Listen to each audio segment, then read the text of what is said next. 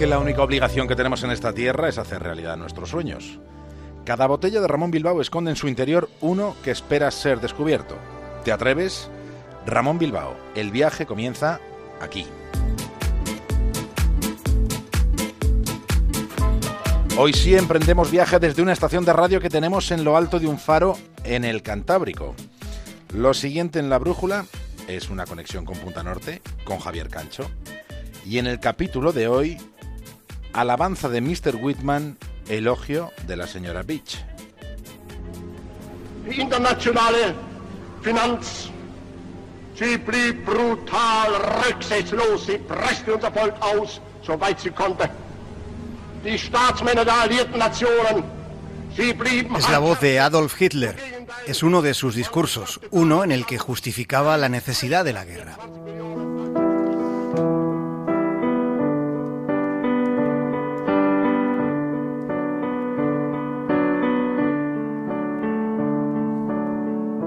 Transcurría el año 1941 en la ciudad de París. Era una mañana del mes de diciembre sin atisbo de sol en el cielo. Se abre la puerta de una pequeña librería llamada Shakespeare ⁇ Company. Es un establecimiento que está en el barrio latino. Y quien entra es un oficial de las SS.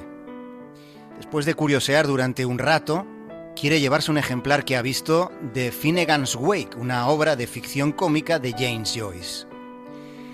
Pero los principios de la dueña de la librería son sólidos y Sylvia Beach no está dispuesta a recibir dinero de un nazi.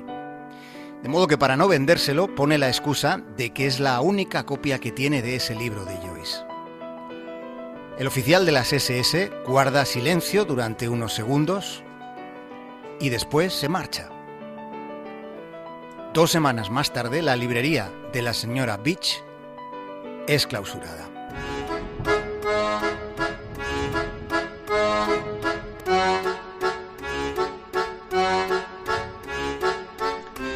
Ese fue el final de la primera etapa de la librería de París llamada Shakespeare ⁇ Company. Abrió en 1919 hasta que fue sellada en 1941, durante la ocupación nazi. Desde el principio fue un refugio literario. Fue la señora Beach quien publicó el Ulises de Joyce. Muchos críticos consideran que esa novela fue la mejor de todo el siglo XX escrita en lengua inglesa y fue uno de los estandartes, desde luego, de ese local especializado en obras de autores anglosajones y en los de la llamada generación perdida, escritores como el propio James Joyce, como Scott Fitzgerald o Ernest Hemingway. Aquella librería era uno de, de los lugares que pueden considerarse especiales, que resultan únicos.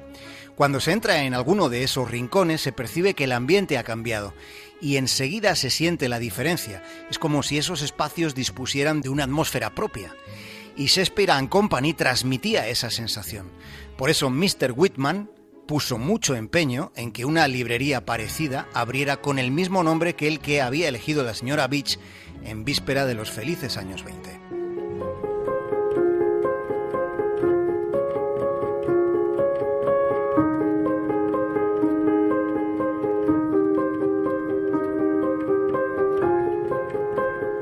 Un tipo llamado George Whitman fue quien le dio a Shakespeare and Company un nuevo aire, en una segunda etapa.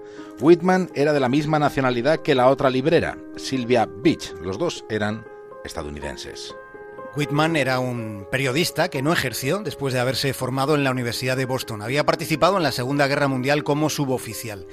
Cuando acabó el conflicto se inscribió en la Sorbona gracias a un programa financiado para quienes hubieran sido soldados durante el enfrentamiento bélico.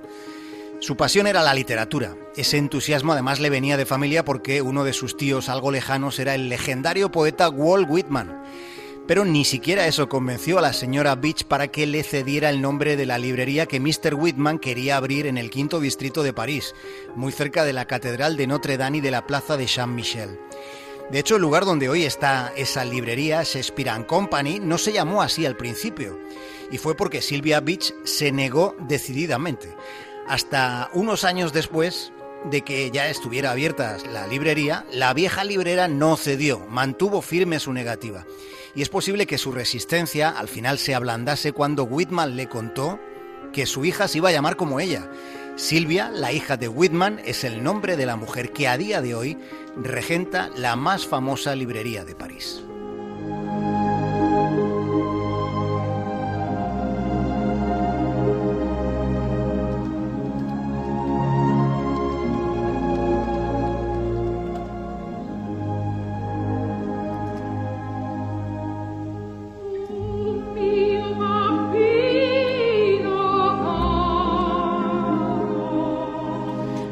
Lema de Mr. Whitman era sencillo, da lo que puedas y toma lo que necesites. A Whitman se le conocía como el Quijote del barrio latino. Vivía en un lugar donde las paredes estaban tapizadas de libros. Mr. Whitman también solía decir que estaba harto de que la gente se escudara en que no se tiene tiempo para leer. Él enfatizaba que no tenía tiempo para todo lo demás. Desde joven había soñado con una librería que embelleciera los horrores del mundo. Así lo explicaba. El señor Whitman decía que lo único que necesitaba para vivir era algo de comida, era agua por supuesto, y después ya libros. Presumía de consumir menos de un dólar al día, porque aseguraba que él no necesitaba nada más. Sea como fuere, Mr. Whitman vivió hasta los 98 años y lo hizo rodeado de páginas con palabras, involucrado en las historias de los libros. Y ese lugar se convirtió de nuevo en un refugio de escritores, de algunos como Henry Miller, como Allen Ginsberg o como William Burroughs. En una de las paredes de Shakespeare and Company puede leerse una frase que fue escrita por William Blatter Yates, una frase muy de nuestro tiempo y en realidad de todos los tiempos que la humanidad ha tenido. Esa frase dice, sé hospitalario con los extraños. Puede que sean ángeles disfrazados. Whitman era consecuente con lo que contaba, con lo que era su vida, que era la librería, y ofrecía un lugar para dormir en esa librería a todos aquellos que buscaran alojamiento. A cambio pedía unas horas al día de trabajo en una de las librerías más legendarias que haya sobre la faz de la Tierra.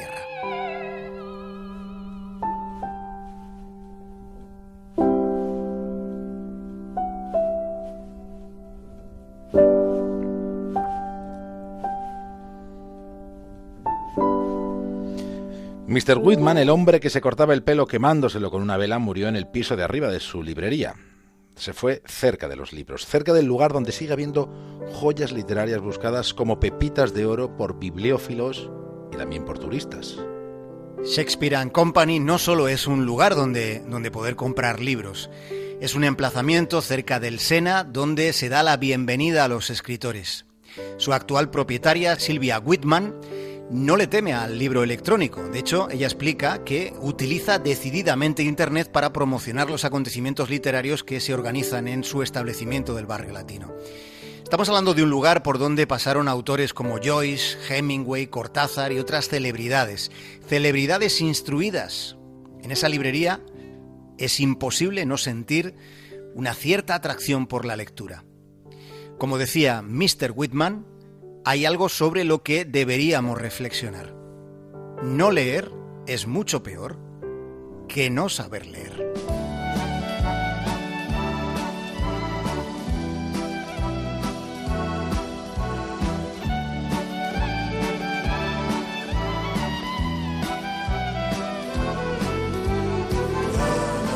Si empezábamos el capítulo de hoy de Punta Norte escuchando a Adolf Hitler, merece la alegría que lo terminemos escuchando a George Whitman. Esta que van a escuchar es la voz de un anciano vitalista cuando todavía estaba vivo, un anciano a quien todos conocían como Mr. Whitman.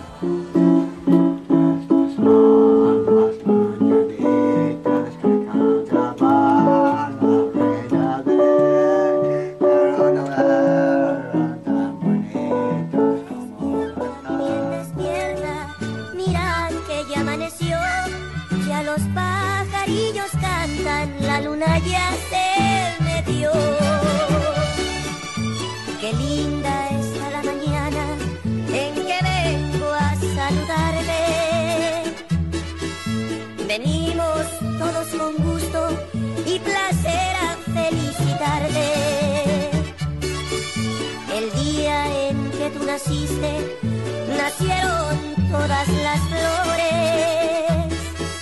y en la pila del bautismo cantaron los ruiseñores. Ya viene a Hasta mañana, Javier Cancho. Un abrazo, David del Cura.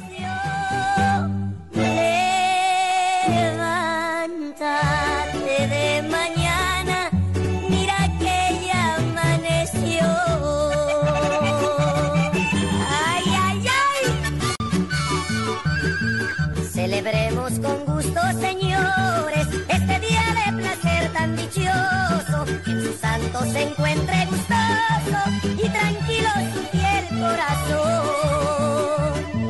Las estrellas se visten de gala y la luna se llena de encanto al saber que hoy es día de tu